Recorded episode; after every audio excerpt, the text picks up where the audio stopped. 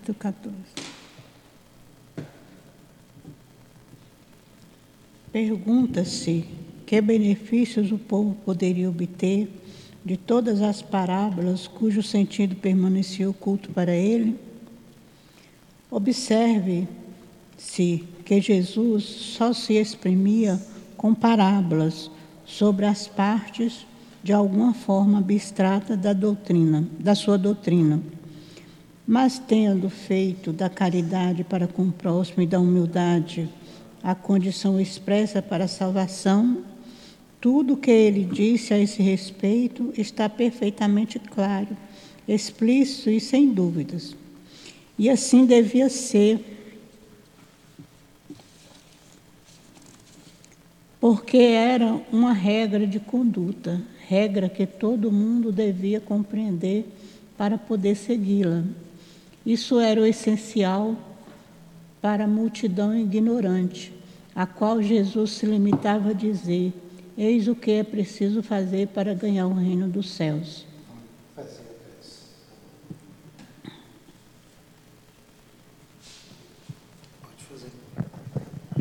Vamos pensar em Jesus.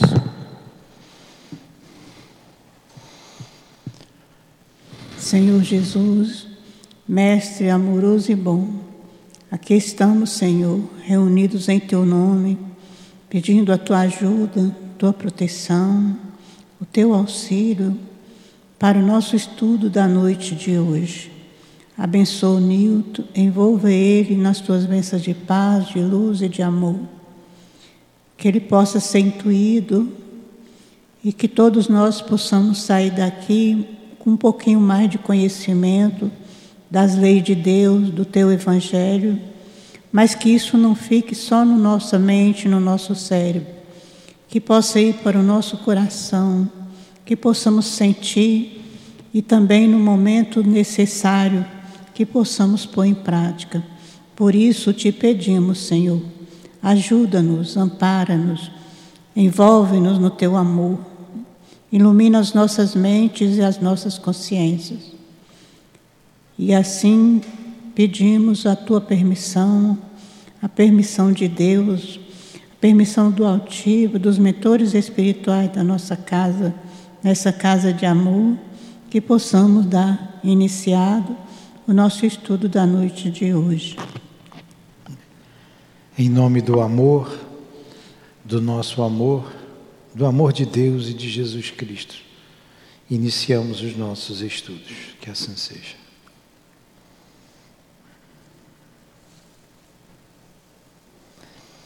Então vamos lá. Nós estamos no capítulo 24. Não coloqueis a candeia debaixo do alqueire.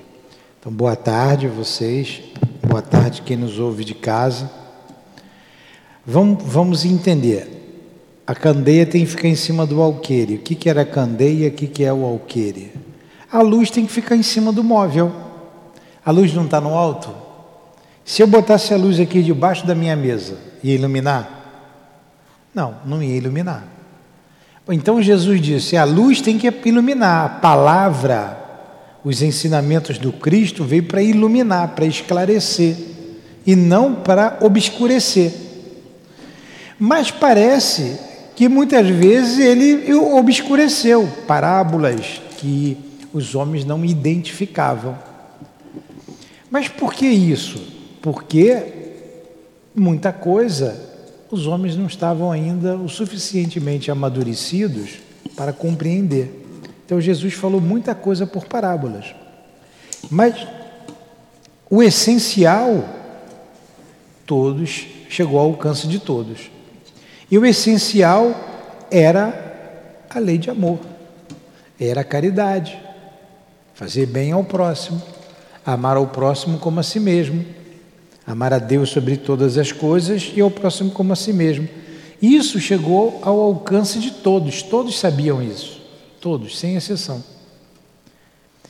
Hoje, isso é o essencial para a gente, a gente aprender a amar, parece que não aprendemos ainda pelo andar da carruagem, do jeito que a humanidade vai, vai, falta ainda o amor, a compreensão, o perdão.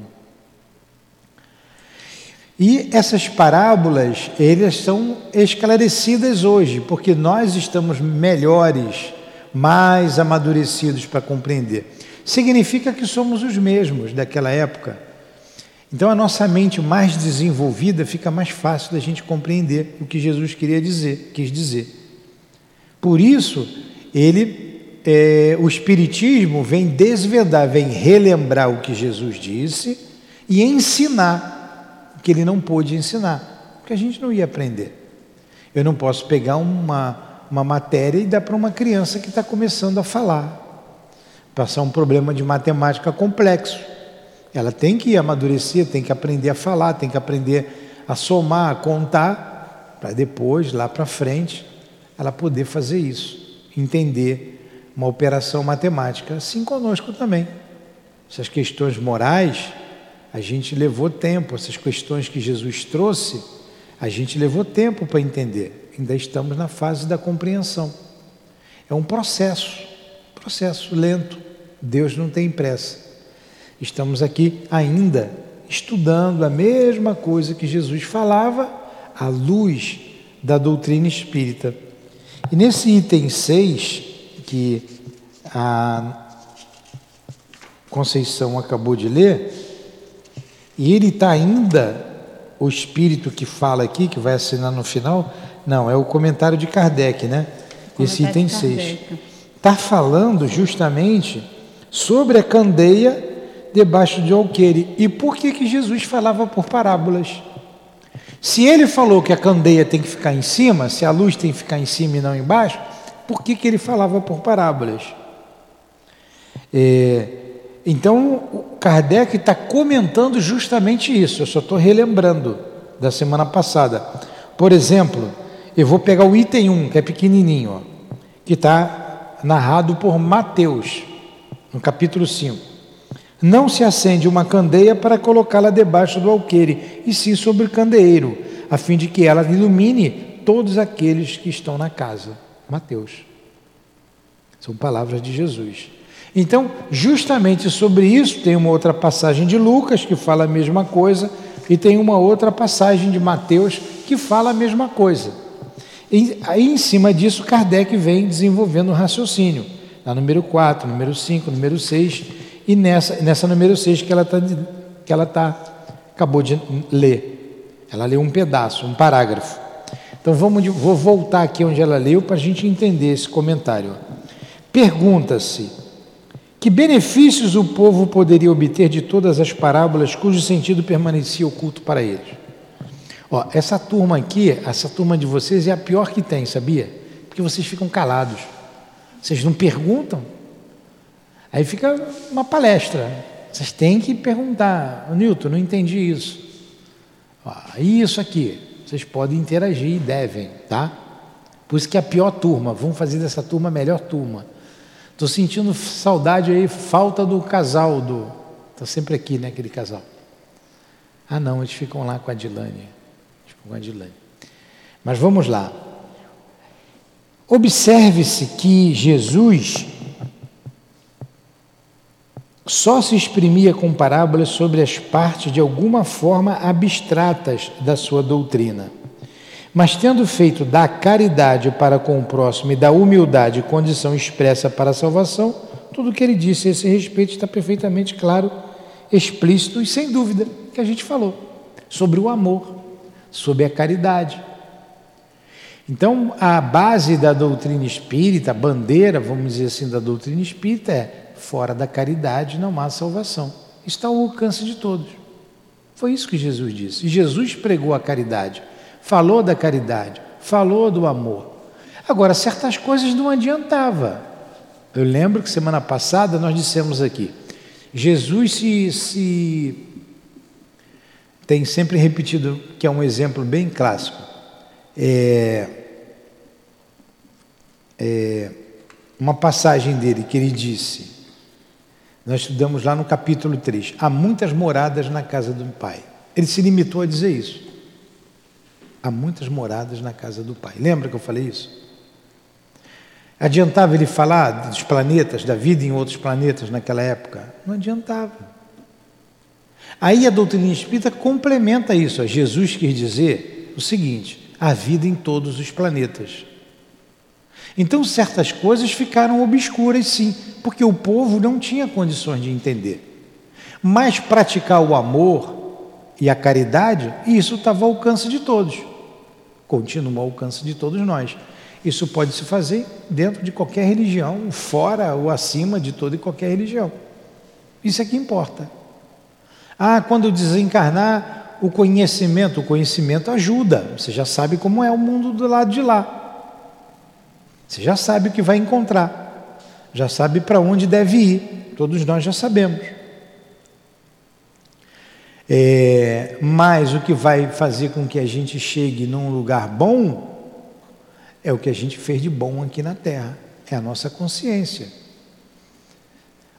Qual é a definição de felicidade que a gente estudou lá no livro dos Espíritos? Do ponto de vista moral, a consciência tranquila. Então, a nossa consciência tranquila, o que vai trazer a consciência tranquila é o cumprimento do nosso dever. Cumprindo o dever, a gente vai ter uma, uma, uma morada melhor, mais feliz. O conhecimento ajuda, mas o que mais é importante são as nossas, os nossos atos. Senão você ia dizer assim: fora do Espiritismo não há salvação. E não é isso. Fora da caridade não há salvação. Entenderam? Alguma pergunta? Então, isso aqui foi o que a Conceição leu. Ó. E assim, e assim devia ser, porque era uma regra de conduta, a regra que todo mundo devia compreender para poder segui-la. Isso era essencial para a multidão ignorante, a qual Jesus se limitava a dizer: Eis o que é preciso fazer para alcançar o reino dos céus. Seja bom, perdoa. Isso é básico. Está em todos os lugares, em qualquer lugar do mundo, em qualquer lugar do planeta. A lei de amor vige. Sobre outras questões, ele só desenvolvia seu pensamento para seus discípulos, porque, sendo eles mais avançados moral e intelectualmente, Jesus podia iniciá-los nas verdades mais abstratas. Essa é a razão porque lhes disse aquelas que já têm ainda, aqueles que já têm, mais será dado. Por quê? Os apóstolos, eles não eram qualquer espíritos, não eram, estava à frente do povão lá moralmente e também intelectualmente, embora fossem homens simples. Mas você tinha Mateus, Mateus era um cobrador de impostos. Mateus era, era, era um homem inteligente. É, você tinha Pedro, que era pescador, um outro apóstolo ali que tinha conhecimento. Era o Lucas, né? Só que foi depois de Jesus. Não, não, Lucas veio depois, Lucas não foi apóstolo. O Felipe também era cobrador de impostos. É. é, Felipe. Então, eles estavam em condições de alcançar os preceitos mais é, subjetivos. É a mesma coisa. Os espíritos falam aqui, através do médium. Então, eles dizem assim: ó, eu sou fulano de tal, estou assim, assim, assim sou a esposa do fulano, sou a mãe, sou a filha, sou o marido, sou o filho. A gente conversa abertamente, fala do mundo espiritual abertamente. A gente fala que o mundo espiritual, ele é concreto, ele não é abstrato. Os espíritos são seres como nós somos, não tem diferença nenhuma, só não tem um corpo físico grosseiro, eles têm um corpo físico mais sutil, que é o perispírito. O médium que vê os espíritos está vendo o corpo deles. Então tem casa no mundo espiritual, tem famílias, tem casais que se amam, tem espíritos que se amam, que vivem juntos, que se preparam para uma nova reencarnação, tem jardins, tem tudo. O mundo espiritual, ele é patente, ele é real, ele é ativo. Na verdade, aqui é uma cópia de, imperfeita de lá. Sim. Né? Adianta falar isso na igreja ali da esquina? Na igreja evangélica que está ali? Não adianta. Eles não vão aceitar. Mas por que, que eles não vão aceitar? Porque não estão em condições ainda de entender, de compreender. Não estão. Ah, então nós somos superiores a eles? Não. Tem o Evangelho, tem muito melhor do que a gente. Hã?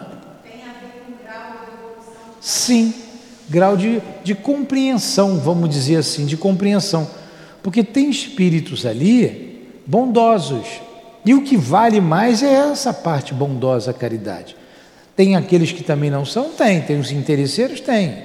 Isso em tudo quanto é lugar. Mas eles não aceitam, não compreendem. É, e nós aqui compreendemos melhor.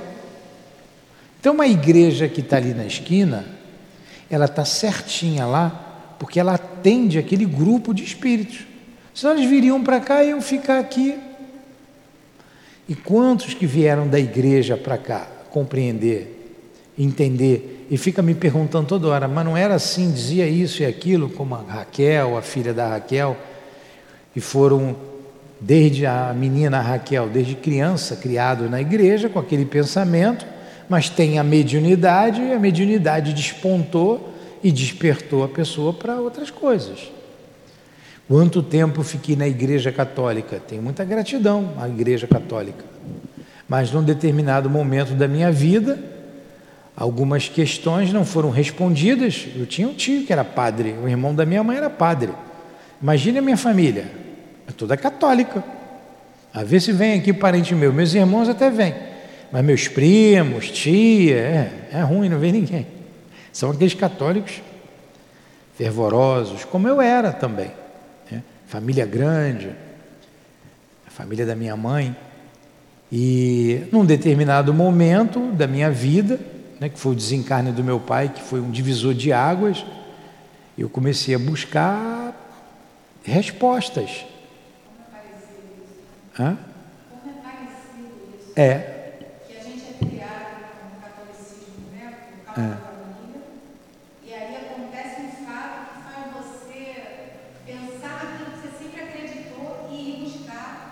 É, exatamente.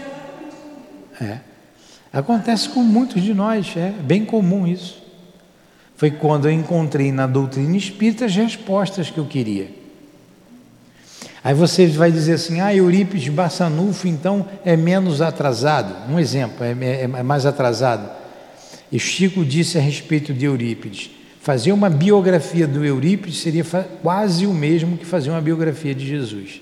Que espírito esse Eurípides Bassanufo? Ele era católico. Ele ajudava o padre na igreja. O padre enlouqueceu quando ele saiu. Então, quando ele leu o livro depois da morte, ele conversava com o tio dele, o senhor Mariano, e ele, o senhor Mariano era uma pessoa iletrada, e o Eurípides não, o Eurípides tinha muito argumento. Até quando ele deu um dia o livro para ele ler, que foi o livro Depois da Morte, de Leon Denis, foi o livro que despertou Eurípides de Bassanufo. Então ele, opa, leu o livro numa madrugada direto e releu. E um dia ele leu o livro duas vezes. A gente fica um mês para ler o livro, né? Ele interessado, ele, conhecia, ele conhecia o Novo Testamento, o Antigo Testamento, o, o povão não tinha acesso à Bíblia, mas o padre deu uma para ele, ele era amigo do padre, deu uma para ele. O, padre foi a primeira manifestação do mundo espiritual invisível para tirar Leon Denis da doutrina espírita, porque o padre Denis. enlouqueceu. Você falou Leon Denis, Eurípides. Eurípides. Porque o padre enlouqueceu. Porque o padre achou que o Eurípides abandonou a igreja por causa dele, que ele deu a Bíblia para o padre, deu a, a, a Bíblia para o Eurípides ler. Acho que foi aquilo. E, Eurípides, quando entendeu, não voltou mais. Aí, olha, era o momento dele, é. ele estava lá na igreja. Então, a gente tem o nosso momento. A gente tem o nosso momento, fala. Uma coisa que pegava ele, que ele intrigava, era as bem-aventuranças, né? Que ele não conseguia é. entender. Como é que é bem-aventurado se há tanta dor, tanto Pois é. sofrimento. Aí ele foi entendendo a doutrina. É, as bem-aventuranças, olha aí, ele tinha dúvida, ele não compreendia. Porque ele não compreendia a vida futura, a reencarnação, vai para o céu, vai para o inferno e não entendia. Até, olha a envergadura, a grandiosidade desse espírito. Ele vai e vai lá ao centro espírita, aonde o senhor Mariano era o responsável, o tio dele. Ele vai lá. Ele vai lá, assiste a reunião e pede em pensamento. Pode ser qualquer um não para pedir, fazer o pedido dele. Ele pediu que viesse João Evangelista. Ainda pediu mais, através do tio senhor, que era o senhor Mariano, que era analfabeto, explicar as bem-aventuranças que ele não conhecia. E veio João Evangelista e explicou. E falou. A partir dali não teve mais volta. Então, que alma é essa? Que espírito é esse? Aí, quem sabe, não vou contar aqui sobre Eurípides Bassanufo, que a gente vai levar aqui a aula toda falando dele. Mas que, que espírito, que elevação. E tava, ficou um bom período dentro da Igreja Católica. Mas, vamos falar mais um pedacinho. Quando ele, ele tinha uma escola, o Liceu Sacramentano, uma escola muito boa, conhecidíssima em toda Sacramento, uma cidade pequena. A maioria do, do, do, das crianças estudavam no liceu. Estudava, ele dava, dava aula de matemática, de português, de astronomia, de agricultura. Quando o povo soube que Eurípides saiu, estou mandando um pouquinho pela sua pergunta, a sua colocação, ou pergunta. Quando eu souber que Eurípides foi para a doutrina espírita, imagine uma cidade pequena, no interior de Minas. Imagina. E ele é do demônio. Hoje falam isso aqui, os pais tiraram os filhos da escola, a escola ficou vazia, sem nenhum aluno. Pressão, hein? Aí ele estava chorando, ficou muito triste, adormeceu triste, saiu do corpo. Aí conversou, encontrou com Maria, mãe de Jesus. E Maria o consola e diz assim: Você vai voltar, você vai tirar o nome da escola de Liceu Sacramentano, vai apagar esse nome e vai botar Colégio Allan Kardec. não é para qualquer um, não. Ele voltou para o corpo e escreveu, escreveu. Colégio Allan Kardec. Estava lá. Colégio vazio. Devagarinho os alunos foram voltando. Não tinha outra escola, ele era o melhor professor que tinha ali. E a gente vê também, não se fala de Eurípides antes dele se tornar espírita, a mediunidade dele. Ela explodiu ali, quando ele conheceu a doutrina espírita. Olha o momento, ele era jovenzinho, vinte e poucos anos, né? 20, É, 22 anos. Ali a mediunidade, ó, pum, explodiu. Como a mediunidade explodiu em Pentecostes, nos apóstolos. Porque até então quem curava era Jesus, eles não curavam. Eles não conseguiam sequer afastar espírito obsessor. Tem uma, uma passagem que aquele menino lunático que ora caía no fogo e ora na água, que o pai leva para Jesus, assim, já levei aos seus discípulos, eles não puderam expulsar esse demônio. Aí Jesus, ó raça incrédula e depravada, até quando estarei entre vós? Traga aqui esse menino. E naquele momento, o espírito sai do menino. Aí os apóstolos vão lá, Senhor, por que, que nós não conseguimos expulsar esse demônio, né? Uhum. Aí, Jesus disse: para essa espécie de, de, de espírito é necessário muito jejum e oração. Aí nas igrejas, olha a compreensão da igreja, a pessoa fica sem comer o dia inteiro. Tem a, tem a semana do jejum, tem um dia do jejum. Quando acaba o jejum também, arrebenta a boca do balão. Adiantou? O jejum que Jesus estava falando era jejum da língua, dos maus pensamentos, das fornicações. Não era o jejum de, de comer. Jesus nunca fez jejum. Comia e comia bem, né? Parava numa casa e ia comer. Tanto que come sem lavar as mãos todo mundo e ele é, é, é condenado lá pelos sacerdotes por causa disso. Então, é, é, eles não compreendem isso, não compreendiam isso. Hoje nós já compreendemos bem melhor. Bem melhor, fica bem claro para a gente tudo isso. E Jesus e Eurípides Bassanufo, ele despertou no momento certo e era católico. Nós fomos católicos. Estamos aqui hoje estudando com uma outra cabeça. Ah, ia, é isso.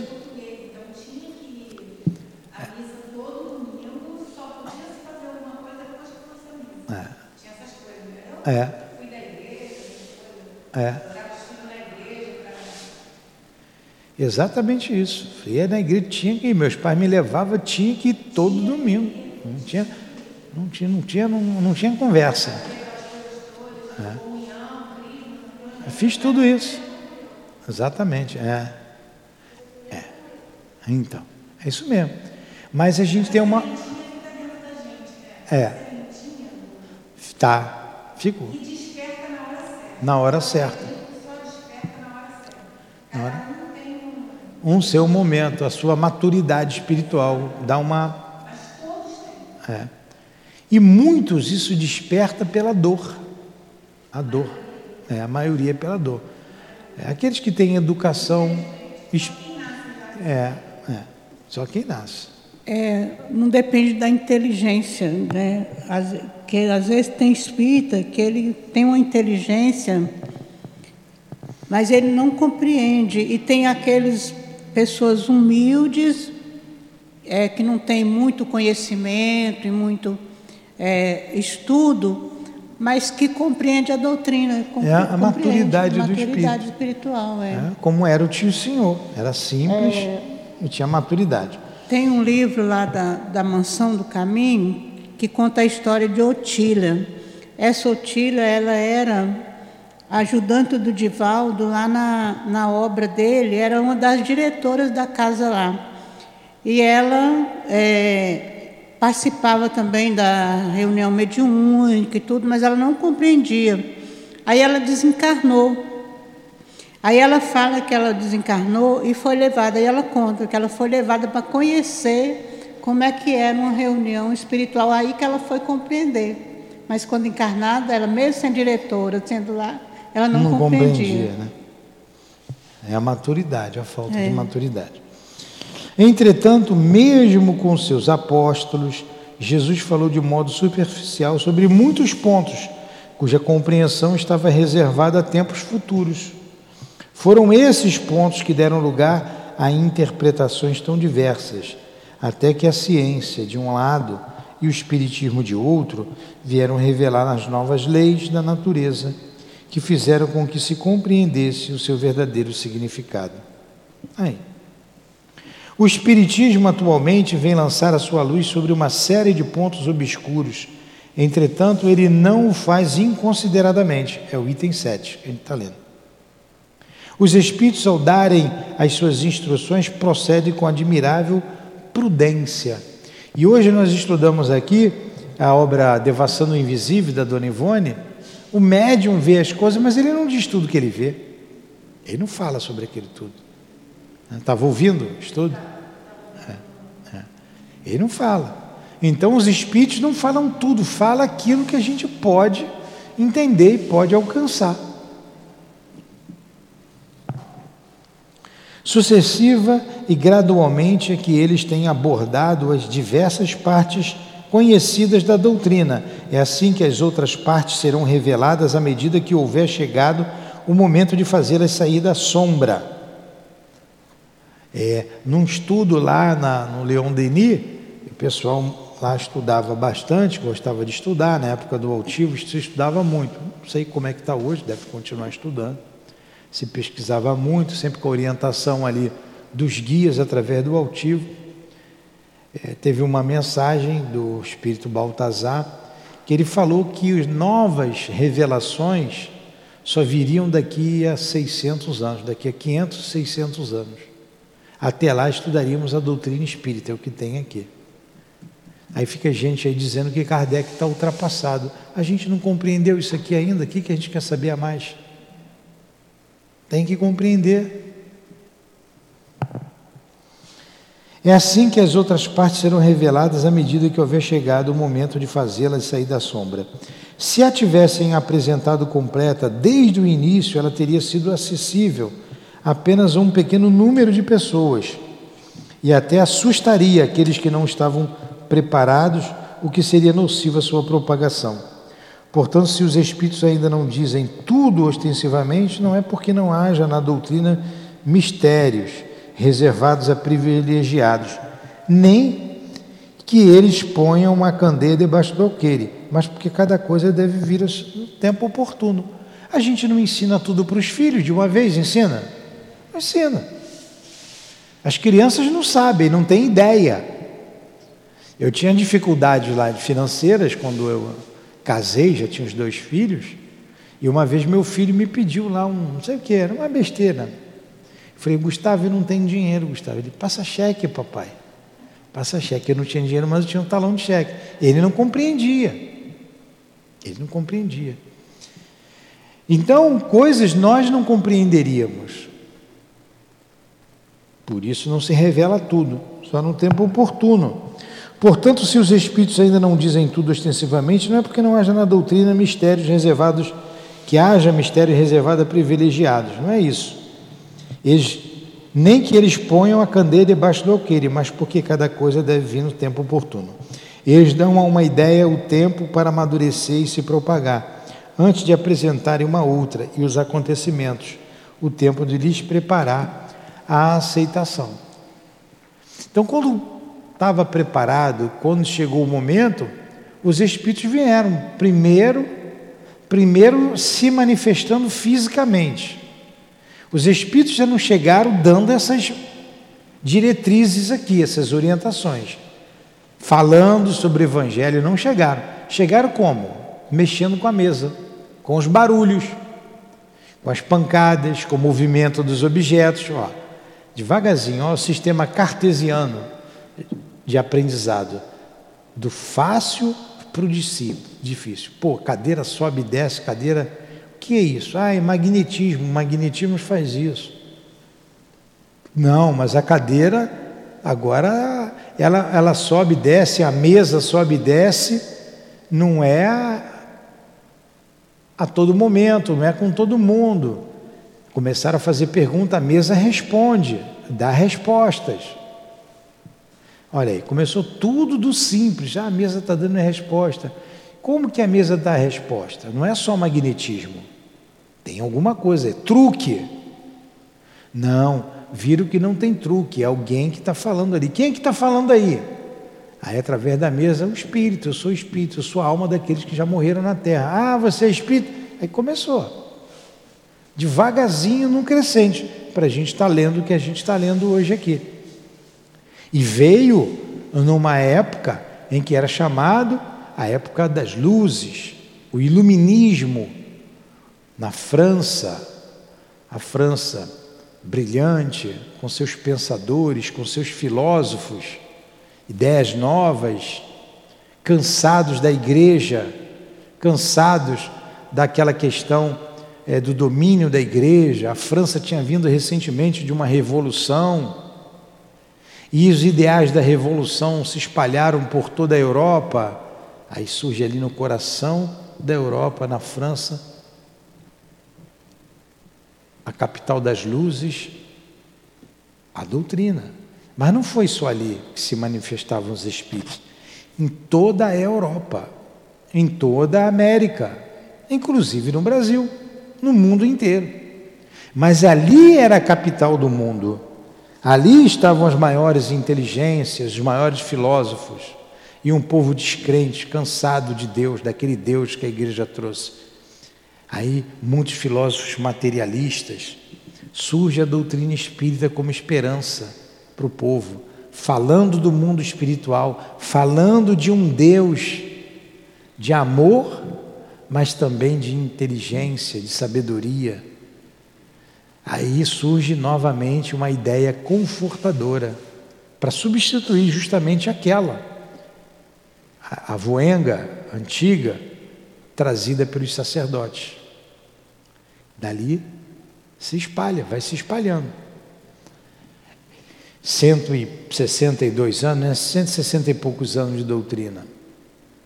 Praticamente se fala, tem nos Estados Unidos, não tem grupos como tem aqui, mas praticamente aqui no Brasil, né? os grandes médios.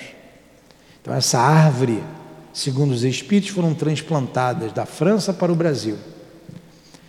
E daqui a pouco está surgindo, a gente está falando aqui, o podcast já vai traduzido para o alemão, para o russo, para o chinês, para o japonês, para o francês, para o americano, para o inglês, vai mundo inteiro. É. Tá, estamos divulgando, estamos divulgando. Estou falando aqui, às vezes brigo com a Dilane aqui, vai para o mundo. Então, a gente está falando da doutrina espírita. Opa, alguém sintoniza lá, poxa, essa ideia aqui realmente vai pesquisar, vai estudar. É. Quem está com a antena acesa vai pegar. É. E vai formar grupos, polos. Daqui a pouco mais, a doutrina está difundida no planeta inteiro. Porque essas questões dogmáticas não atendem mais o pensamento moderno. Não atende. É uma questão de tempo. Eles vão ter que reformular tudo. Por isso que os espíritos dizem que a doutrina espírita não é a religião do futuro, é o futuro das religiões. Porque essas ideias terão que ser absorvidas por todas as religiões, principalmente a reencarnação. Como isso vai se dar, não sei, mas que vai, vai. Fala. É. Deixa a menina perguntar.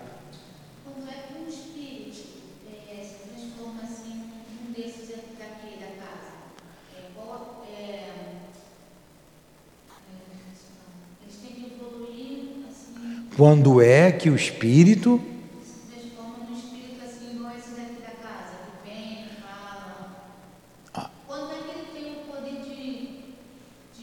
ser bom, de não errar. Tá. Tá. O que são os espíritos? As almas dos mortos. Então, se você morrer amanhã, você vai ser espírito. Se você tiver já uma bagagem espiritual, você não vai ser outra pessoa, você vai ser você mesmo. Se tiver uma bagagem espiritual que estava é, abafada por essa encarnação, você vai levar um tempo para ir recuperando isso. Isso é um processo também no mundo espiritual. É. É. Ela quer saber se comunicar, qualquer um pode se comunicar. A gente recebe comunicação de espíritos sofredores, de espíritos é, é, é, inferiores mesmo, e de bons espíritos. Aqui, por exemplo, você não está vendo, nós que não somos médios videntes não vemos, mas quem vê, sa o salão está lotado de espíritos estudando conosco. Estão nos ouvindo, estão raciocinando, Daqui a pouco essa aula, a gente vai embora, essa aula continua com os que podem, estão mais avalizados para falar. Vem outro aqui para o meu lugar, vai falar com eles. Estão aprendendo, estão se transformando. Muitos têm paixões ainda, as paixões inferiores, têm que trabalhar, têm que se educar, porque o espírito não é diferente da gente. Eu falo tanto da Lurdinha, minha esposa, é minha esposa. É, continua me amando e eu também a amando. Uma questão de tempo, a gente vai se reencontrar, vamos continuar juntos. O sentimento continua. Todo sentimento não se perde, continua. Estão aqui, estão estudando. Uns em graus mais é, atrasados um pouquinho no entendimento, outros um pouco mais adiantados. Todos estamos aqui, como nós, encarnados como nós encarnados.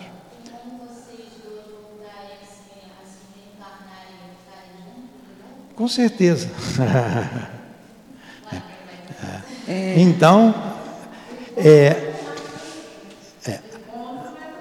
é, o reencontro se dará.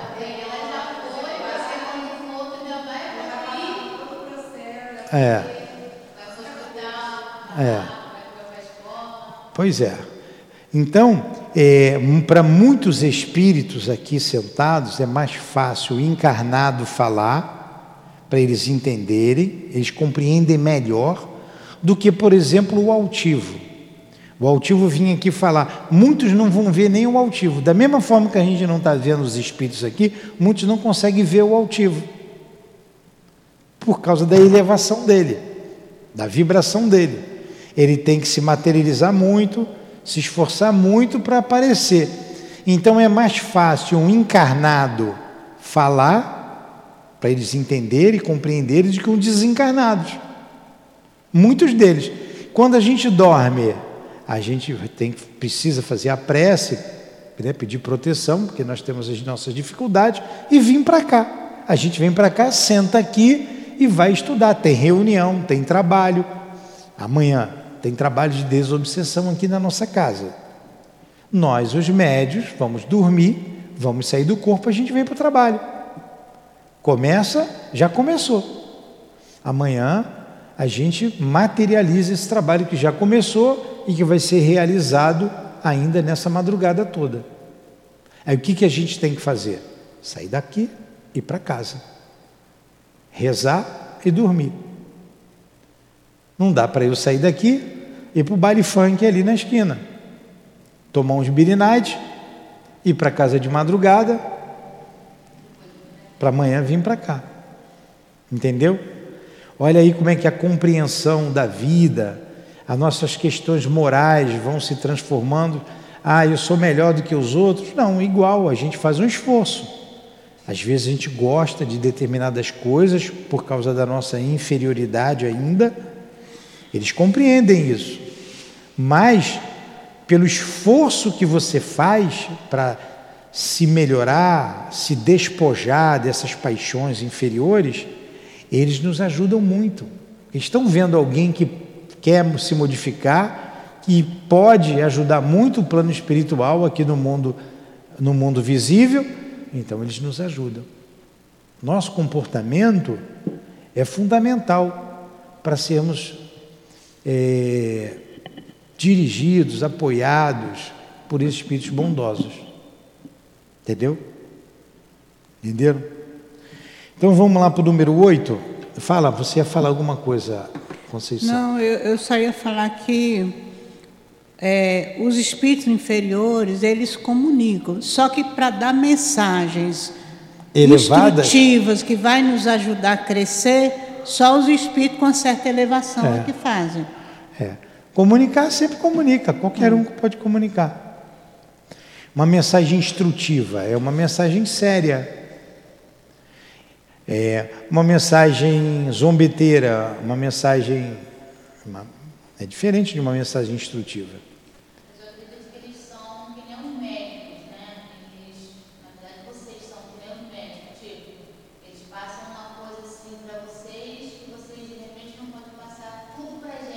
Sim. Como é que eles estão? Como é que, é, tipo assim, aonde eles estão, o que eles pensam, o que eles pensam, é. gente. Aí nem tudo, tipo assim, eu vou vir aqui amanhã, vamos supor, eu vou falar, ah, eu quero saber de alguém. vai falar contigo, nem tudo você vai poder passar para mim. Sim. É, por exemplo, já entendi que você falou, o médium pode dar notícia de um espírito. Aí você vem aqui. É. Às vezes não pode. Vamos supor que você. É. É exatamente isso. É isso mesmo. É isso mesmo. Vamos aqui para o número 8. Dá tempo mais um pouquinho. Não procurei os gentios. A Conceição vai ler. Mas quem são os gentios? Os gentios era o povo que não era circuncisado, circuncidado, circuncisado, circuncidado, que não tinha feito a circuncisão. Era o povo não judeu. Todo aquele que não era judeu era chamado gentio. Por exemplo, o, O romano era gentio. Os gregos eram gentios. Não era judeu, era gentio. Aí está dizendo: não procurei os gentios. Falou para os apóstolos isso. A gente vai entender por que, que ele falou para os apóstolos não procurarem os gentios. Nós somos gentios. Mas vamos lá, lê aí, Conceição.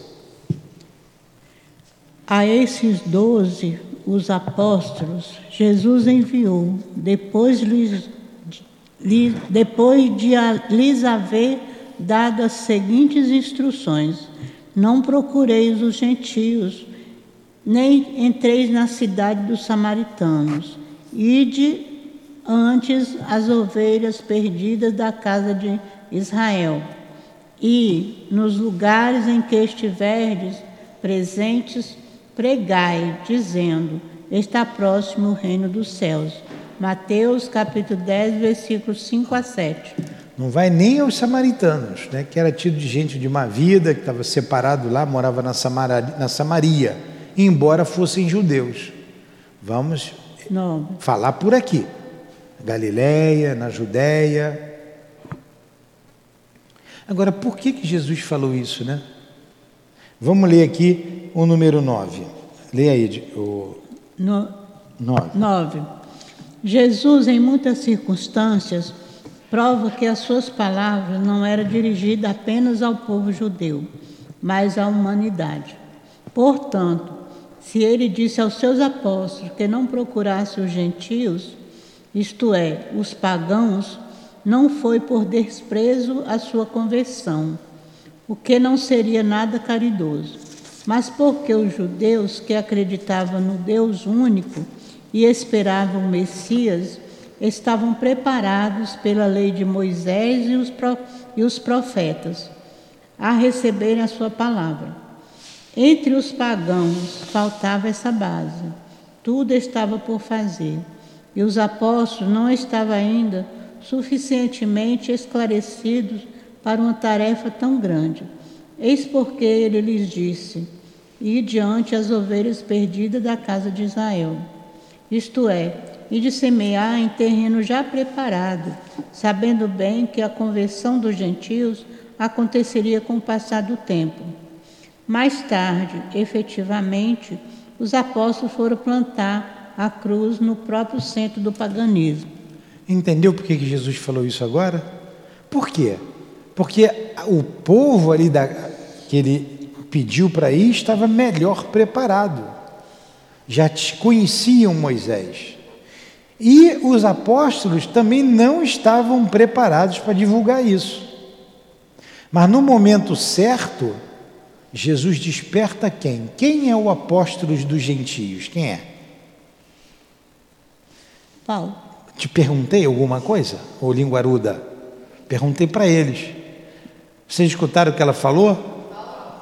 Ah, Paulo. Perdeu o celular. Então. É, o apóstolo dos gentios. Paulo de Tarso era rabino. Paulo de Tarso estava preparado. Então ele se converteu ao cristianismo Primeiro ele se recolheu no deserto, estudou bem uh, os evangelhos, notado por Mateus, por Marcos, por Marcos não, Marcos foi depois, mas ele anotou o que Mateus tinha escrito, leu, se converteu, foi ter junto com os apóstolos, foi conversar com Pedro e depois ele foi divulgar o cristianismo. Aí Paulo de Tarso foi para Roma, foi para Grécia, e divulgou o Evangelho. Graças a ele, a gente está hoje aqui é, tendo acesso ao Evangelho. Ele divulgou para onde ele podia ir, ele ia com as suas viagens, abrindo as igrejas e falando de Jesus. Depois, no, mesmo no, no meio dos povos pagãos, principalmente Pedro, foi falando do Cristo Jesus. Mas naquele momento, era aquele povo que precisava Aí não adianta, é a mesma coisa a gente falar de doutrina espírita ir lá para a igreja para falar de doutrina espírita. Primeiro que tem que respeitá-los. E eles não estão preparados para ouvir isso. Né? Tudo bem até aí?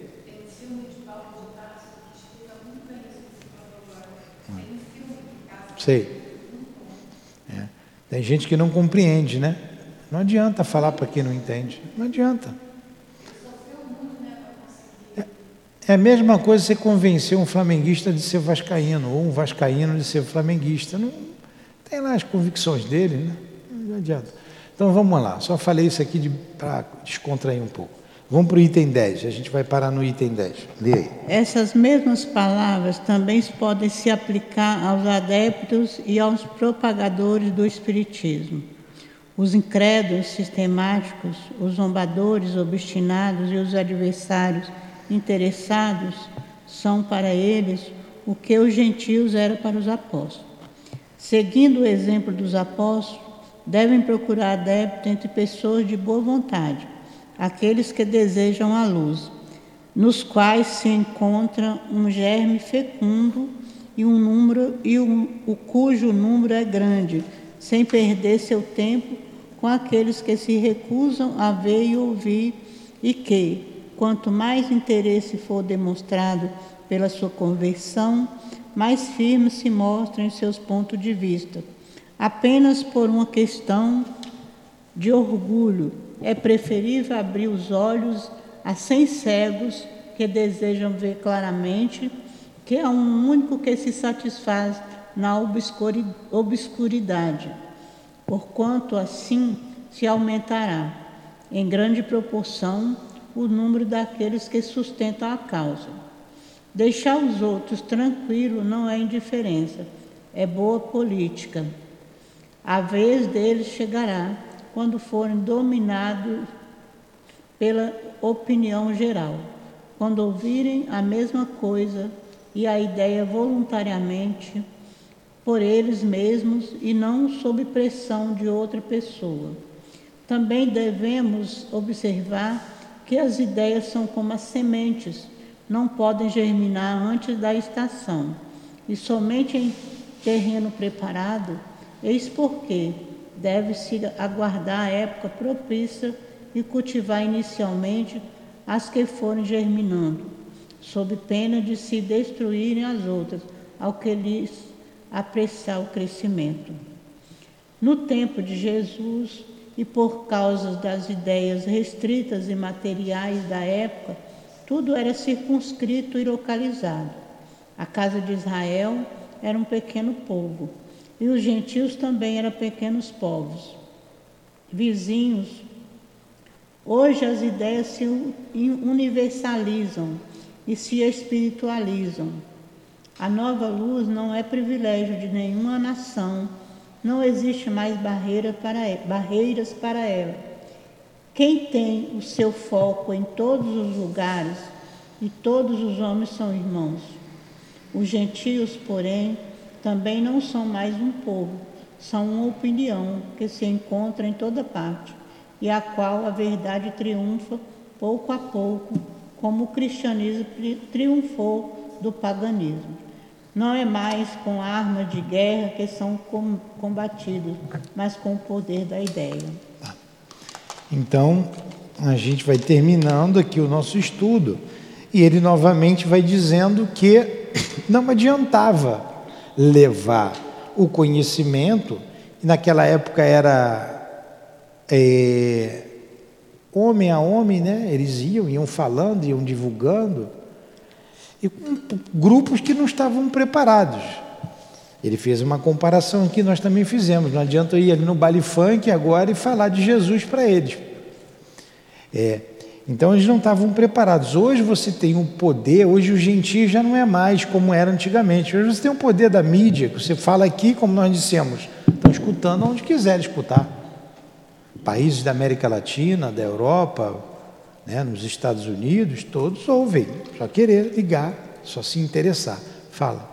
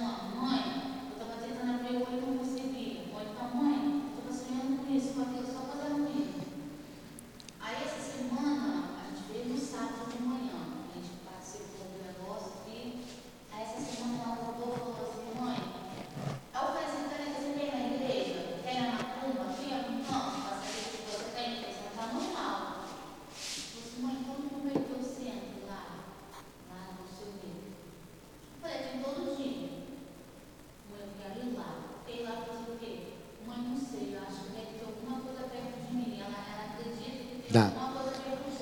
Tá. Depois, quando a gente acabar aqui, a gente conversa. Você vem aqui falar comigo. Claro que tem, claro que tem. Tá? A gente conversa. Alguma pergunta? Não? Vamos fazer a nossa prece, que está na hora. Então a gente agradece quem nos ouviu de casa, quem nos ouviu aqui, que Jesus leve essas bênçãos a todos. O que sentimos nessa reunião, a presença amiga dos guias, a vibração de amor deles, o carinho, chegue aos lares que nos ouvem à distância e envolva todos nós, para sairmos daqui em paz e em segurança, chegando aos nossos pontos de origem, sob as bênçãos de Deus, do Cristo Jesus, com a segurança dos nossos guias espirituais. Obrigado a todos esses bondosos amigos que nos sustentaram, que nos inspiraram. Obrigado ao Tivo, obrigado às nossas irmãs, obrigado, irmãos, obrigado a todos. Em nome do amor, do nosso amor, em nome de Jesus Cristo, nosso Mestre querido, em nome de Leon Denis, de Allan Kardec, em nome de Deus acima de tudo é que encerramos os estudos da noite de hoje em torno do Evangelho. Graças a Jesus e graças a Deus. Que assim seja.